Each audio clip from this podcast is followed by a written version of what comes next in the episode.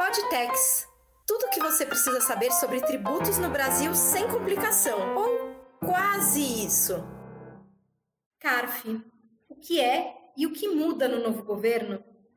Entre as medidas anunciadas pelo ministro da Fazenda, Fernando Haddad, no último dia 12, há mudanças no Conselho Administrativo de Recursos Fiscais, o CARF. Mas o que é e como funciona esse tribunal administrativo? E como as mudanças afetam o funcionamento do órgão na prática? Meu nome é Bárbara Mengardo, eu sou editora de tributos do Jota e hoje nós vamos conversar com Maria Carolina Gontijo, a Duquesa de Tex, e Mariana Branco, repórter de tributos do Jota, sobre o assunto. Olá, Maria Carolina, tudo bom? É, a gente viu esse, esse anúncio agora na semana passada do ministro da Fazenda, Fernando Haddad, e muitas mudanças dizem respeito ao CARF, que é um órgão ainda um tanto quanto desconhecido, né? Então a gente vai tratar um pouquinho dessas mudanças por aqui, vamos falar sobre voto de qualidade, desempate para contribuinte, limite de alçada, mas antes eu queria voltar alguns passos atrás e perguntar para você o mais básico, digamos assim, o que, é o CARF, é, o que, que vai para lá, é, quando o contribuinte consegue recorrer para lá, enfim, como que o CARF funciona? Olá, Bárbara, Mariana, mais uma vez um prazer estar aqui para a gente falar sobre isso e acho que o CARF novamente virou um tema que todo mundo está querendo entender melhor. Então vamos lá, vamos começar do começo, vamos começar do princípio, né? O que que, o que, que é esse CARF? Bom, CARF é a sigla né, que a gente utiliza para o Conselho Administrativo de Recursos Fiscais. Mas vamos, vamos voltar e vamos entender dentro do procedimento fiscal onde é que ele está inserido. Então, o que, que acontece? Na esfera federal, quando você tem algum tipo de fiscalização que vai ensejar algum tipo de cobrança ali, da, da, seja de você pessoa física ou pessoa jurídica, quando você tem ali né, um, um lançamento de um tributo, mesmo ali que, que você não concorde ou alguma coisa assim, você tem ali, às vezes, com um auto de infração, enfim, quando acontece isso, o que, que você precisa fazer se você não concordar com isso? Você dá início a esse processo administrativo né, que você vai discutir nessa esfera administrativa se esse tributo é, pode ser exigido dessa forma ou não. E aí você tem os trâmites, você tem os, o passo a passo praticamente de onde você tem que passar e como que isso acontece. Então vamos lá, a Receita Federal, por exemplo, começa uma fiscalização, identifica algo que ela entendeu que não está conforme a legislação fiscal. A partir daí, ela tem, né, ela lavra um auto de infração, ou seja, ela vai te cobrar, falar, olha, você está me devendo aqui entre tributo, né, em principal, multa e juros, é esse o valor. E aí você tem a opção, você faz o pagamento, parcela, ou você vai discutir isso. Quando você discute, dá início a esse processo é, administrativo, você inicialmente vai para a DRJ, que é uma delegacia de julgamentos da Receita Federal. Seria como se fosse ali a primeira instância, o primeiro momento em que você vai discutir aquele lançamento. Então, a partir dali, você vai, você vai acessar esse órgão, vai, ele vai julgar se é favorável ou não. Se ele não for favorável a você, você ainda tem é, a opção de levar isso para o que seria né, uma segunda instância de julgamento, e aí que entra o famoso CARF. Por que, que todo mundo fica falando, ah, é o conselho é, que vai, né, o Conselho Administrativo de Recursos Fiscais, que vai ali analisar e ele entra bastante no mérito dessas questões, no mérito da cobrança, se é devido, se não é devido. Então, esse é o caminho. E como que o CARF, né, nessa questão, é, ele é composto? Então, ele tem ali é, parte dele, né, os representantes da Fazenda Nacional, né, que são os representantes ali da parte, é, vamos dizer assim, quase que do fisco, para as pessoas entenderem numa linguagem mais simples, e metade são representantes dos contribuintes, ou seja, são representantes normal, eh, de, de, normalmente né, de pessoas como nós, assim, de contribuintes mesmo, que são indicados, ou por entidades de classe, por sindicatos, e aí a gente tem todo um processo para essa indicação, e eles é que vão examinar esses processos que chegam até lá e são é, a, a, referência, vamos assim dizer, um, um por, por mais que não seja um tribunal mas funciona como uma baliza, especialmente de entendimentos técnicos. Tem duas coisas que a gente ouve bastante falar do CARF, que é muito comum as pessoas falarem, e aí depois até queria ouvir seu comentário também, Carol. É que não são verdades né, sobre o CARF. O primeiro que a gente ouve muito é o Tribunal de Multas da Receita. Isso está bastante errado, porque não são só multas que são julgadas na Receita, né? São autuações fiscais que podem sim conter multas, ou de repente um pedido de, com, de compensação, e aí nesses casos sequer uma autuação fiscal tem. Então, acho que essa é a primeira coisa que a gente ouve sempre falar que não está certo sobre o CARF. A segunda coisa que a gente ouve, que nem sempre é verdade, é em relação a apenas grandes empresas estarem no CARF. E aí eu queria ouvir um pouquinho isso de você, Duquesa. Realmente, o CARF é um lugar voltado para grandes empresas? Bárbara, esse é engraçado porque é, acaba que é um mito, porque quando a gente vê as notícias no jornal, é lógico que as notícias que vão sair de decisões do CARF são aquelas decisões que têm impactos milionários, bilionários, aquela questão toda. Então a gente fica com essa ideia de que o CARF só olha para esse tipo de, de contribuinte, que chega lá somente coisas vultuosas. Mas assim, é, vamos primeiro parar para pensar. O valor de alçada do CARF até semana passada era um valor de, de alçada muito baixinho, que era um valor ali de 60 salários mínimos. Então ficava ali pouco, pouco, pouca coisa menos que 80 mil reais. Esse era o valor de alçada. A, a, a mudança que foi apresentada na semana passada foi justamente para tentar aumentar um pouco esse valor de alçada e diminuir a quantidade de processos que chega até o CARF. Então agora o CARF vai cuidar de processos que pelo menos tenham ali envolvido o valor de 1 milhão 320 mil reais é, que é o valor de mil salários mínimos. Então, assim, é, não é uma coisa só para empresas gigantescas, mas o fato de é, ter um valor de alçada muito baixo acabou sobrecarregando, sim, o CARF. E aí, voltando naquilo que você falou, ah, é um tribunal de multas. Nem sempre. Não é, é não é a questão somente, por exemplo, ah, porque está no CARF, tem multa, tem juros, alguma coisa assim, ou está no CARF porque é muito errado, alguma coisa voltada nesse sentido. A gente precisa lembrar que muitas vezes a Fazenda tem várias interpretações equivocadas de legislações que são complexas. Então a gente precisa pensar isso. A legislação tributária é bastante complexa. Então, existem interpretações que a gente pode ter de vários tipos. Então, pegar, por exemplo, todo mundo que está no CAF e assumir: olha, aquilo ali é quem está discutindo para ganhar tempo. Não, isso não é verdade. Outra coisa, o CARF é um tribunal tecnicamente com um nível excelente ponto de vista técnico. São decisões super embasadas, são decisões, são, são pessoas que trabalham né, ali o tempo inteiro com esse assunto discutem e aperfeiçoam.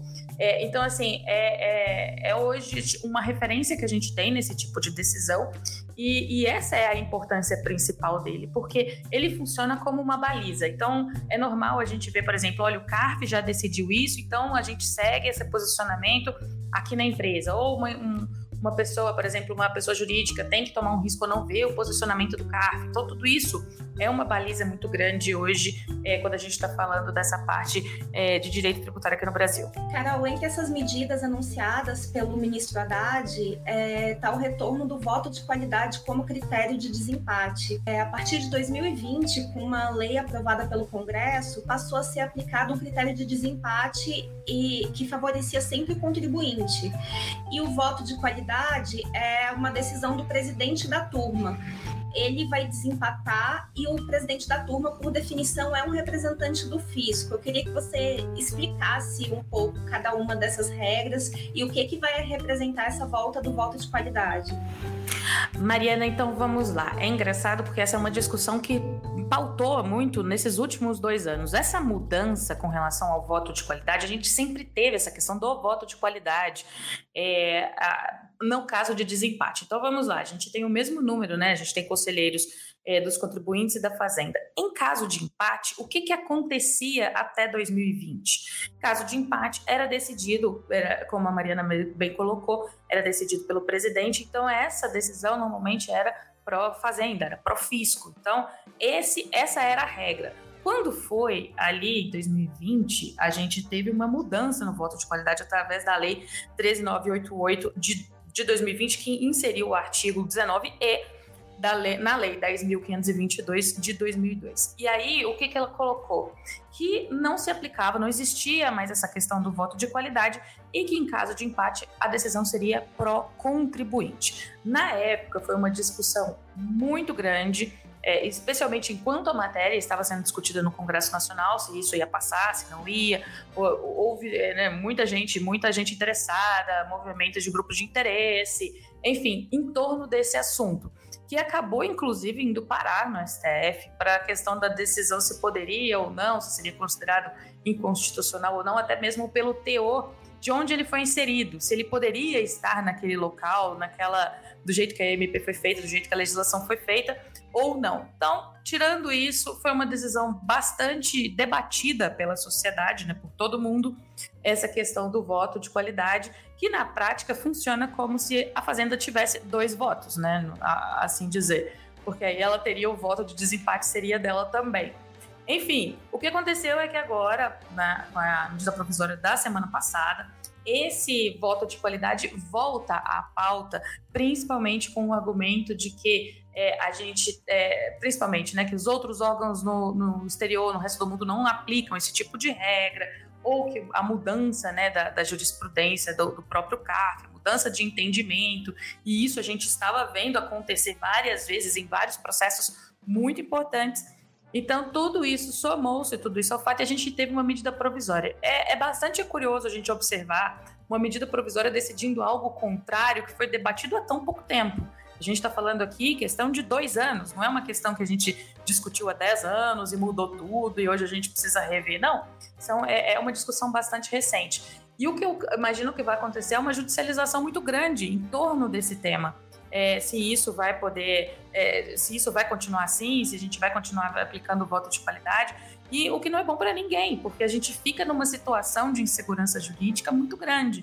Então, é, tudo isso, mais uma vez, uma polêmica com relação a esse tipo de, de mecanismo, esse tipo de, é, vamos dizer assim, de saída, né? E, enfim, é bastante complicado a gente tentar avaliar isso. Fique por dentro das principais notícias sobre tributos da semana com a saideira do JPRO Tributos. Acesse j.info barra saideira tributos e cadastre-se para receber gratuitamente a nossa newsletter.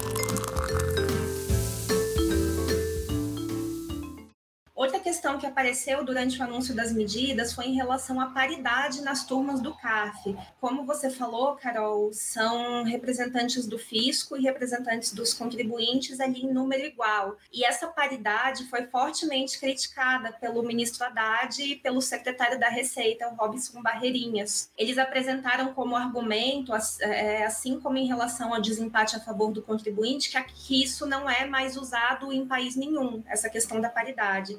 Então, eu queria a sua visão, se isso realmente procede e por que, que a paridade pode ser prejudicial ou quais seriam os modelos alternativos. Olha, Mariana, eu acho que a gente deveria pensar, talvez, é, uma questão como um todo. Uma, uma, várias alternativas surgiram naquela época da discussão do voto de qualidade sobre é, a questão dos conselheiros, sobre como apontá-los ou qual é, seria, né, de fato, a autonomia, porque uma vez que com o voto de desempate aquela matéria estaria extinta ali, você tem a extinção do crédito tributário, então a autonomia dos conselheiros aumenta bastante. Então pensar em como isso ser feito ou até nesse modelo de questão de paridade. O que a gente precisa é, a gente viu uma evolução muito grande do CAF, a gente sabe que é um, um, um, órgão que tem bastante peso técnico. Então, o que a gente precisa, talvez, é mesclar isso de uma forma que não prejudique nem o contribuinte, mas também que não imponha à fazenda derrotas que ela depois não consegue reverter ou não tem como alcançar algum tipo de reversão. Nisso a gente entra naquele ponto, por exemplo, se uma eventual decisão, né, em caso de desempate contra a fazenda, a fazenda como é que ela faria para recorrer isso, né, ao judiciário? Então são pontos, são lacunas pontos de aperfeiçoamento que eu vejo para o CAF, que eu vejo como naturais. Eu acho que a gente vai evoluir nesse sentido naturalmente, mas a gente precisa discutir isso de uma forma que não é, envolva tanta segurança jurídica em um curto espaço de tempo. Então a gente tem, por exemplo, aí dois anos que a gente teve uma decisão e agora a gente mudou através de medida provisória. Isso não é bom para ninguém e isso demonstra, é, passa uma sensação muito ruim quando a gente fala para investidores ou para alguém que de fato não entenda tão profundamente como é que funciona é, essa questão do processo administrativo. Eu acho que uma certeza que dá para ter é que a gente provavelmente vai ver alterações de jurisprudência no CARF, né? A gente sabe que o desempate para contribuinte, a gente viu bastante alterações é, favoráveis aos contribuintes. Então, citando um tema que um dia a gente até pode fazer um podcast sobre isso também, o ágil, por exemplo, aproveitamento de ágil, é um tema que foi é, alterado no CARF, que era majoritariamente desfavorável ao contribuinte, e que passaram a ter também decisões é, favoráveis na Câmara Superior do CARF, que é a instância máxima do CARF.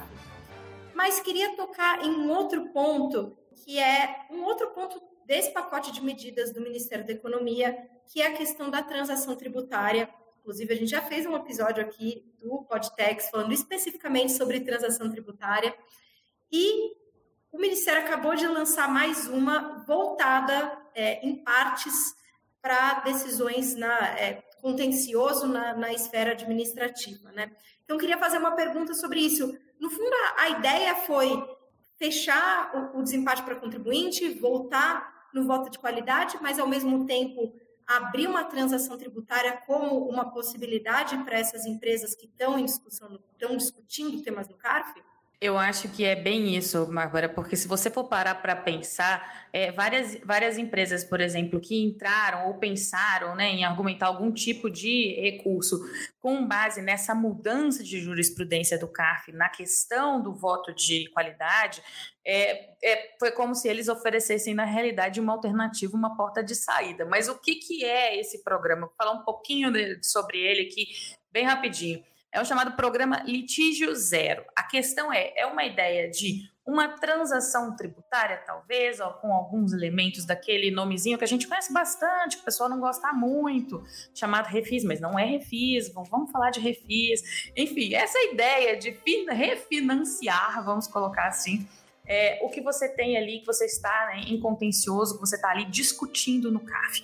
A questão desse programa Litígio Zero é justamente tentar fazer com que algumas, né, tanto pessoas jurídicas quanto empresas, especialmente as menores empresas que têm condições ainda mais favoráveis, para poder diminuir a quantidade eh, especificamente de processos no CAF, ou seja, otimizar mais ou menos, mais uma vez, a ideia é otimizar o que temos no CAF. Então, a ideia toda desse, desse projeto é isso. Então, eles oferecem descontos, tanto em no, descontos inclusive no principal, descontos em multijuros. Ali existem os valores mínimos, aquela questão toda.